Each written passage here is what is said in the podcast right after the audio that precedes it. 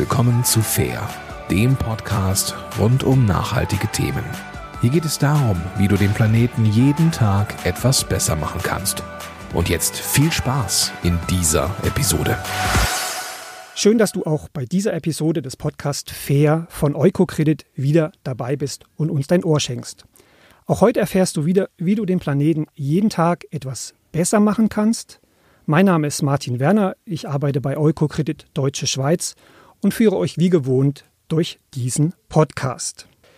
Das Verpacken von Lebensmitteln erfolgt derzeit in der Regel über Plastik oder Alufolien. Die Produktion, der Abbau dieser Rohstoffe, die Herstellung und die anschließende Entsorgung sind eine große Belastung für unsere Umwelt. Hier gibt es nachhaltige Alternativen, die sich im Alltag sehr gut bewährt haben und wirklich praxistauglich und alternativ nachhaltig sind. Deswegen riecht es uns bei uns im Studio heute noch etwas weihnachtlich, nämlich nach Bienenwachs. Und was Bienenwachs und nachhaltige Verpackung miteinander zu tun haben, das verrät uns unser heutiger Gast. Bei mir im Studio ist Stefan von Arx. Er hat gemeinsam mit seiner Partnerin Peter Gurtner 2016 äh, eine kleine Firma gegründet, Loggia 16, eine Schweizer Firma mit Sitz in Bern. Die stellt Bienenwachstücher her. Mit Bienenwachstüchern, das wird äh, Stefan nachher ausführen, kann man eben Lebensmittel äh, verpacken, alternativ verpacken. Und er wird uns vorstellen, welche Vorteile diese Form des Verpackens für dich und für die Umwelt hat. Hallo Stefan, herzlich willkommen beim Podcast Fair. Hallo Martin, vielen Dank für die Einladung. Ja. Herzlichen Dank. Sehr gerne. Gut, dass das geklappt hat. Es äh, war ein spannendes Thema. Ich habe selbst ja äh, eu, eure, euer Produkt testen dürfen. Mir war das vorher auch so nicht bekannt und war so überzeugt, dass ich gesagt habe, wir, wir müssen uns äh, finden. Magst du unseren Hörerinnen und Hörern einmal erläutern, wo das Problem des aktuellen Verpackens durch Plastik und Aluminium eigentlich liegt? Äh, wir sind der Überzeugung, dass Einwegverpackung äh, nicht die richtige äh, Verpackungsgröße ist, um unsere Lebensmittel verpacken zu wollen und haben uns deshalb Alternativen überlegt, die mehrwegfähig sind und die möglichst einen natürlichen Aspekt haben, also irgendwie ein Produkte, die ein normal vorkommendes äh, Material, das man weiterführen kann und das weiter gebrauchen kann. In unserem Fall jetzt Bienenwachs, der, das von den Bienen hergestellt wird und wir so eigentlich die Lebenszeit äh, dieser Produktion von Bienenwachs eigentlich verlängern und so eine nachhaltige Alternative zur Klarsichtfolie äh, produzieren. Wie, wie und wann seid ihr auf in Anführungszeichen das Problem dieses diese Einwegverpackung äh, gestoßen, aufmerksam geworden? Wo hat es euch gepackt und wo habt ihr gesagt, jetzt so geht es nicht mehr weiter, wir müssen was machen? Also gepackt hat es uns eigentlich mit der Geburt unserer Tochter. Das war im Jahr 2012 und Dort habe ich äh, in einer schlaflosen Nacht habe ich äh, im Fernsehen den, doch, die Dokuserie äh, Plastic Planet von Werner Bothe gesehen und da hat für mich äh, eigentlich äh, Klick gemacht, dass man äh, zukünftig eigentlich anders mit unserer Umwelt und mit unseren, äh, mit unseren Gütern umgehen muss. Und am gleichen Abend habe ich unsere Kunststoffschublade mit allen Tupperwares und Dosen äh, auseinandergenommen und geschaut, was sind das für Produkte, sind die richtig gekennzeichnet, wo wurden die produziert. Und das war eigentlich so die Initialzündung bei uns und da hat eigentlich das ganze Less Plastic-Thema in unserer Familie begonnen und äh, ist dann Stück für Stück immer wieder was Neues dazugekommen. Und dann haben wir in 2016, 2017 waren wir auf eine Australienreise und da haben wir die ersten Bienenwachstücher selber angetroffen und dann haben wir, waren wir sofort begeistert und haben gedacht, das äh, wollen wir selber herstellen in der Schweiz. Da gab es eigentlich in der Schweiz noch keine Hersteller, äh, die sowas produziert haben. Ja. Du hast mir im Vorgespräch gesagt, dass ihr recht zügig von der Idee, also der Reise tatsächlich in die Produktion und äh, den Verkauf gegangen seid. Ich glaube, du hast gesagt, irgendwie drei, vier Monate, äh, sehr intensive ähm, Gerüche und äh, äh Bienenwachskleber in eurem Haus. Du hast die Maschine selber hergestellt. Magst du vielleicht nochmal ausführen, A, wie, wie sowas tatsächlich hergestellt wird? Vielleicht haben wir hier Hörerinnen und Hörer, die noch nie so ein Bienenwachstuch in der Hand hatten. Also was sind sozusagen die Komponente und wie kommt es, dass du sozusagen die Maschine, die Verarbeitung äh, bei euch zu Hause selbst entworfen hast? Ja, also es kam so, ich habe eine Ausbildung gemacht zum Designingenieur in der Schweiz. Das ist ja so ein Spannungsfeld von Produktentwicklung, Produktgestaltung. Und meine Frau ist äh, Grafikerin.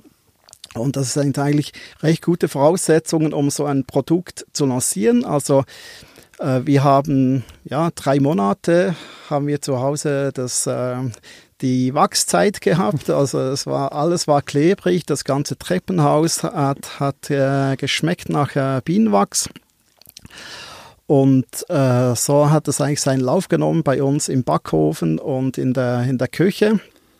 Also für uns war eigentlich von Anfang an klar, wenn wir was machen wollen in dieser Richtung, muss es wirklich ein Produkt sein, das man auch verkaufen kann. Also die Qualität muss stimmen und deshalb habe ich mich dann daran gesetzt, eine Maschine zu entwickeln, um wirklich äh, gute Bienenwachstücher von einer guten Qualität herzustellen. Ja. Also man muss dazu sagen, ihr wart zu dem Zeitpunkt die Nummer eins in der Schweiz und wahrscheinlich auch in Europa oder also einer der ersten, die es gemacht haben, oder? Bin ich da falsch? Also es, es, es gab zu diesem Zeitpunkt äh, äh, amerikanische Firmen, die in, die in Europa ja. verkauft haben. Das sind so die großen und äh, in der Schweiz waren wir wahrscheinlich die Ersten und äh, unsere Recherchen haben eigentlich auch gegeben, dass es sowas auch im europäischen Raum jetzt noch nicht gegeben hat, aber ob jetzt das irgendwo ja jemand irgendwo. Hebt keinen äh, Anspruch her. Genau, das äh, schon vor uns gemacht hat, kann schon sein. Du sagst, 2012 kam so die Idee bei euch auf. Ihr habt angefangen, euch Gedanken zu machen, euch zu verändern. 2016, vier Jahre später, dann so der Schritt in die Selbstständigkeit. Ihr, ihr macht das auch weiterhin noch im, im, Nebenerwerb, also ihr habt tatsächlich noch andere Jobs. Wie haben denn Familie, Freunde, Kollegen reagiert, als ihr das so publik gemacht habt, dass ihr euch ja da auch wahrscheinlich finanziell und zeitlich sehr stark engagiert. Ja, das war, äh, das war, es war nicht bei allen so. Also wir haben Freunde, die, äh, die kennen uns und wissen, dass das Thema äh, weniger Kunststoff und weniger Verpackung bei uns ein wichtiges Thema war. Ähm, aber die meisten haben ja, die Bienenwachstücher kannte man nicht. Es hatte noch so ein bisschen den, äh, den Eindruck äh, von einer kleinen Freakshow, äh, was man da jetzt mit Bienenwachs irgendetwas einpacken soll. Und ja, die Begeisterung war nicht bei allen Freunden und äh, so äh, ist nicht so auf Verständnis gestoßen, bis man dann gemerkt hat, okay, doch, man, äh, das ist ein Bedürfnis da. Es gibt, äh, es gibt äh, Leute, die, die sich überlegen, wie man äh, alternative Verpackungen einsetzen kann. Und zu unserem Glück war eigentlich auch, 2016 äh, war genau die Zeit, wo die ersten Unverpacktläden in der Schweiz eröffnet haben. Und die brauchten auch äh, Produkte, möglichst aus der Schweiz, die den äh, unverpackten Lebensstil äh, auch, ähm, also dass die Leute den unverpackten Lebensstil auch leben können. Und das war eigentlich äh, ein sehr guter Einstieg für uns. Da waren wir mitunter die Ersten, die eben da dabei waren. Und da war der Eintritt eigentlich, die, unser Produkt ja auch zu verkaufen, äh, äh, einfach und äh, eine gute Zeit. Ja. Gute Zeit. Ich gehe vielleicht noch einen, einen Schritt zurück. Also Bienenwachstücher sind ja einfach, sag mal, einfach in Anführungszeichen. Es ist Baumwolle, die sozusagen mit dem Bienenwachs imprägniert wird. Man kann also dann Lebensmittel, äh, Brotstullen und dergleichen einschlagen, äh, statt das in Plastik oder Alufolie zu machen. Es gibt ja zwei Besonderheiten, die hast du auch schon anklingen lassen, die möchte ich aber nochmal hervorheben. Ihr nutzt Bienenwachs, was von Imkern aus der Schweiz kommt. Ja. Ähm, da würde mich sehr interessieren, wie ähm, die, die Imker darauf reagiert haben, dass ihr auf einmal Bienenwachs äh, vielleicht auch in größeren Mengen nachfragt. Ein Freund von mir ist, ist Hobby-Imker, der sagt immer, also ja, für das Wachs hat man eigentlich so nicht mehr die große Verwendung, außer eben für Kerzen. Es ist auch ein, ein wichtiger Rohstoff, den man eben in Bioqualität als Imker eigentlich ungern hergibt, weil ja sozusagen die Waben ja immer wieder neu gebaut werden aus dem Wachs der, der Bienen. Wie waren die Reaktionen? Ähm, wie habt ihr das geschafft, eben auch lokal Schweizer Imker zu überzeugen, euch das, das wertvolle Wachs dann abzutreten? ja. Also es war gar nicht so einfach. Also, also für uns war von Anfang an klar, dass wir so natürliche Materialien wie möglich verwenden möchten. Also wir verwenden GOTS-zertifizierte Baumwolle und auch Bio-Bienenwachs aus der Schweiz. Und ja, die Imker... Äh, ja, die kennen, die, die lieben ihren, ihren Honig und ihre Bienenvölker und für die Bienenwachstücher hatten die eigentlich nicht so groß Interesse und auch nicht so Verständnis dafür. Bis, ja, also wir, wir suchten einige Zeit, bis wir einen, einen Lieferanten gefunden ha haben, der uns ähm, Bienenwachs in größeren Mengen zur Verfügung stellen kann. Äh, ich denke auch, äh, auch bedingt dadurch, dass wir ihm einen anständigen Preis dafür gezahlt haben, hat er hat er eigentlich seinen Wachs dann äh, gerne hergegeben. hergegeben. Und der zweite Aspekt, der, der mich noch interessieren würde, neben quasi der, der Biokomponente der, des, ähm, des Wachses, ist ja eben deine, deine Partnerin Petra, die sozusagen das Design auch entworfen hat. Ihr habt gesagt, ihr wollt was, was ansprechendes Design, was jetzt nicht nur den ideologisch überzeugten ähm, Nachhaltigkeitstäter anspricht, sondern vielleicht auch ganz normale Verbraucher, die sich erstmal zum Thema keine Gedanken gemacht haben. Es ist jetzt ein bisschen schwierig, äh, dem Hörer das jetzt äh, zu visualisieren. Ich werde sozusagen auch nochmal verlinken in den Show Notes, dass ihr euch das anhören könnt, wenn ihr jetzt zuhört. Aber magst du nochmal so euren Ansatz erklären, wie, wie ihr ans Design rangegangen seid, was so der Ansatz von, von euch und von, von deiner Partnerin Petra war? Ja, gerne. Also unser, unser Lebensstil ist eigentlich auch, äh, dass wir sehr reduzierte äh, reduzierte Sachen gut finden. Also Möbel, unsere Wohnung ist sehr reduziert gehalten und so sollen eigentlich auch unsere Produkte sein. Bei Lodger 16, bei all unseren Produkten ist eigentlich ganz wichtig, dass es uns gefällt, was wir machen, dass die Produkte uns überzeugen, also so, dass wir sie auch im Laden kaufen würden. Und deshalb sehen die Produkte auch so aus, wie sie aussehen. Das äh, widerspiegelt eigentlich auch so unsere Haltung äh, zu, zu, zu der Gestaltung und zu, zu den Produkten selber. Ja. ja. Du hast anfänglich gesagt, äh, es hat ja eine Weile gedauert, bis dieses Thema ähm, Plastik oder Plastik in den Ozeanen, Plastikpartikel ja eigentlich überall äh, auch gesellschaftsfähig geworden ist. Wer kauft denn jetzt solche nachhaltigen Verpackungsmaterialien? Also es ist eigentlich erstaunlich. Wir haben wirklich äh, sämtliche äh, Gesellschaftsschichten, die unsere Sachen kaufen. Also es hat eben so die, die Öko-Freaks, die klassischen, aber es hat auch ähm, äh, sehr viele ältere Menschen, die halt äh, das Thema mit Ressource, ressourcenschonend ähm, leben zu müssen, noch äh, mehr kennen oder Verwandte kennen, die vielleicht noch die Kriegszeiten erlebt haben wo man sich halt äh, überlegt, wo nicht alles so zu, zur Verfügung stand. Die kennen das sehr wohl noch und wir haben wirklich von jung bis alt, von, äh, von Öko bis äh, bis Architekt, von äh, eigentlich querbeet ist das Thema, denke ich, jetzt in allen Köpfen angekommen, dass wir ähm, zukünftig mit unseren Ressourcen schonender umgehen müssen und dass wir vielleicht auch unseren Lebensstil etwas anpassen sollten. Mhm. Gut, man sieht es ja auch daran, dass was eure Pionierarbeit war, Mittlerweile gibt es diverse Anbieter im, im deutschsprachigen Raum, die ja, sagen wir, auf den Zug aufgesprungen sind. Also muss ja irgendwo auch die Nachfrage dazu da sein. Ihr habt jetzt im äh, vergangenen Herbst, Winter äh, noch ein neues Produkt lanciert, den, den Leinsack zum Verpacken von, von Backwaren. Da würde mich einfach nochmal interessieren, was hat euch sozusagen bewogen, ähm, auch in diesem Bereich äh, euch zu engagieren? Ähm, ist ja auch wieder ein Produkt, was äh, aus dem europäischen Raus Raum kommt, wahrscheinlich weil, weil Leinen in der Schweiz nicht erhältlich ist. Wo, wo, wo seht ihr euch jetzt wo wollt ihr hin? Ihr macht es ja immer noch im Nebenerwerb. Ist irgendwie mal angedacht, dass zumindest einer von euch beiden davon leben kann? Oder wie, wie beurteilst du die Situation? Also für uns von Lodger ist eigentlich ganz wichtig, dass wir Einwegverpackungen im Alltag reduzieren. Und da ist da jetzt äh, mal die Bienenwachstücher unser erstes Produkt. Das ist die Klarsichtfolie und die Aluminiumfolie.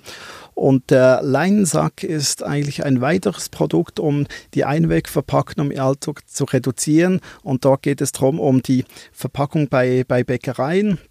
Also die Lebenszeit von einem ähm, Papiersack oder Plastiksack beim Bäcker mit einem Croissant drin, die ist relativ kurz. Also man geht in den Laden rein, ist das äh, geht zum Laden raus, isst das Croissant und schmeißt den Sack weg. Und dort haben wir eben äh, uns gedacht, wir möchten das äh, ersetzen durch einen Leinsack. Und Leinsack ist auch äh, ein, ist eigentlich das Beste, um ein Brot zu verpacken. Also es hat, es hat einen sehr guten Feuchtigkeitshaushalt.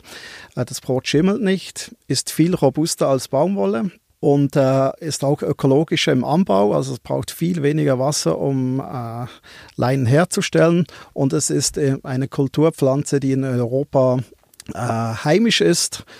Und äh, dadurch, also ein weiterer Vorteil ist auch, dass die Leinen aus Europa die Transportwege auch verkürzt. Also wir schippern nicht die Baumwolle und, die, und den ganzen Erdball, sondern es, die Transportwege sind auch sehr kurz gehalten dadurch.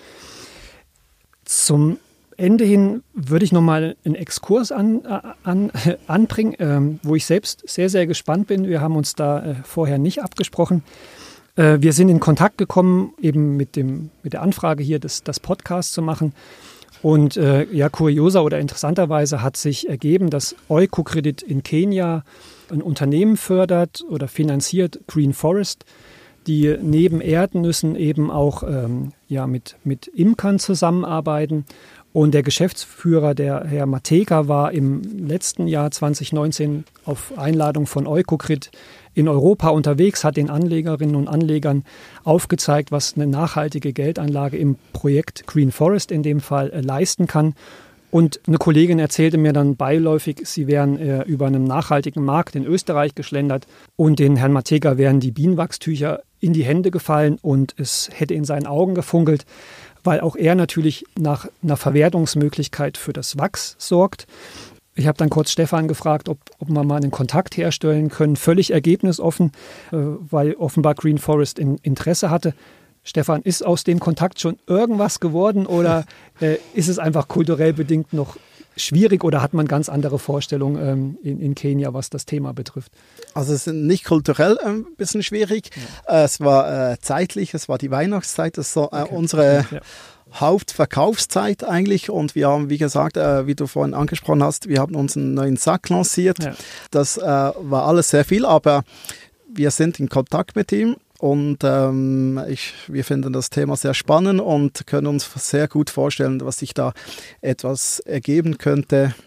Aber wie gesagt, sehr ergebnisoffen, aber es ist äh, sicher ein wertvoller Kontakt für uns. Ja, also muss man nochmal anführen, es ging jetzt eher vielleicht auch um, ein, um einen Austausch, was äh, tatsächlich überhaupt nicht die Intention ist, dass ihr Bienenwachs aus Afrika für euer Projekt nutzt. Ihr bleibt in der Schweiz, nur das, um das nochmal klarzustellen. Es ging jetzt eher vielleicht mal um Know-how-Austausch oder wie ist die Maschine entstanden oder wie geht man sowas ran? Ja. Genau, ja, also wir haben, wir werden im äh, Februar werden wir sicher wieder Kontakt haben und das ja. Thema mal vertieft In anschauen. Ruhe dann, ja.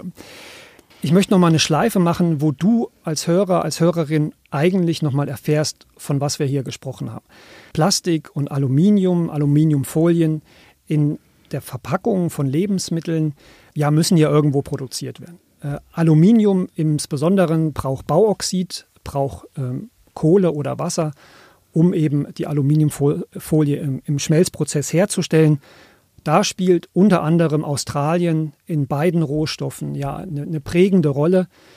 Während wir hier ähm, im Studio sitzen, brennen seit Monaten ähm, im australischen Busch die Feuer. Es ja, selbst die australische Regierung leugnet nicht mehr, dass das wohl irgendwas mit dem Klimawandel zu tun hat, also mit uns Menschen.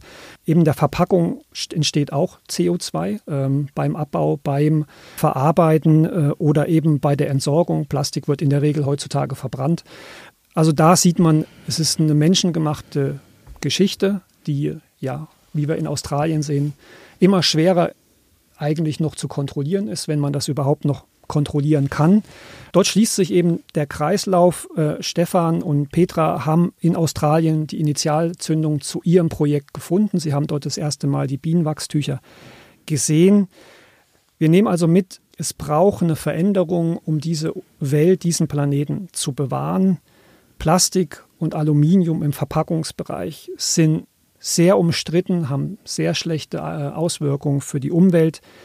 Es gibt Alternativen, so wie Stefan uns das heute erklärt hat, Bienenwachstücher, Leinsäcke.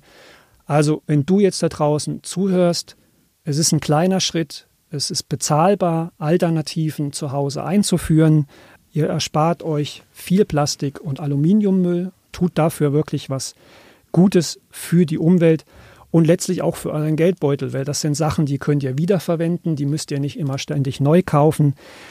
Deswegen, Stefan, an dich ganz, ganz lieben Dank für die Ausführung, auch für euer Engagement neben dem Hauptberuf, diese Projekte zu lancieren. Vielen, vielen Dank nochmal. Ja, danke nochmal für die Einladung. In der nächsten Folge knüpfen wir auch direkt an. Stefan hat gesagt, ihr neuestes Projekt ist der Laiensack, wo insbesondere Backwaren ähm, sehr gut aufbewahrt werden können. In der nächsten Folge Ende März widmen wir uns auch wieder Lebensmitteln. Es geht aber um das Thema Wegwerfen oder Überproduktion von Lebensmitteln. Wir haben dort die Schweizer Firma Esbar zu Gast. Wenn man so will, eine Second-Hand-Bäckerei. Sie verkaufen Backwaren und Konditoreiwaren, die vom Vortag in Bäckereien und Konditoreien übergeblieben sind, in der ganzen Schweiz. Da geht es also um das Thema ja, Wegwerfen von Lebensmitteln, aber ist auch ein guter Anknüpfungspunkt. Wie wird eigentlich in der Konditorei, in der Bäckerei Waren verpasst? Also das Thema, was wir heute mit Stefan und Lotja 16 besprochen haben. Außerdem arbeite ich an einer kleinen Überraschung für euch oder einem kleinen Test. Möglicherweise werden wir im März eine kleine Miniserie äh, einbauen im Laufe des Monats zum Thema Eukokredit und Ghana. Äh, Eukokredit ermöglicht Mitarbeitern, aber auch Anlegern einmal im Jahr Projekte von Eukokredit vor Ort zu besuchen. Kolleginnen aus dem deutschsprachigen Raum sind also äh, im Januar, Februar in Ghana unterwegs und ähm, ja, lasst euch mal überraschen, was euch da noch im Laufe des Monats äh, erwartet, außerplanmäßig. Deswegen abonniert den Podcast auf allen gängigen Podcast-Portalen, damit ihr eben diese außerplanmäßigen Geschichten nicht verpasst. Ja, und wie bereits in der letzten Sendung angekündigt, sind wir nominiert für den Deutschen Podcastpreis 2020. Ihr habt noch bis Ende des Monats Februar Gelegenheit, für unseren Podcast zu stimmen. Also wenn dir die Sendung gefällt und du möchtest, dass andere Menschen erfahren, wie sie den Planeten jeden Tag etwas besser machen können, dann noch bis Ende Februar deine Stimme für unseren Podcast. Die Informationen und den Link packe ich in die Sendungsinformationen. Vielen, vielen Dank. Es sind schon viele Stimmen eingegangen. Wir sind gespannt, was bei rauskommt. Mir bleibt es dann nur, mich für heute von dir zu verabschieden. Herzlichen Dank fürs Zuhören. Bis zur nächsten Folge. Euer Martin Werner.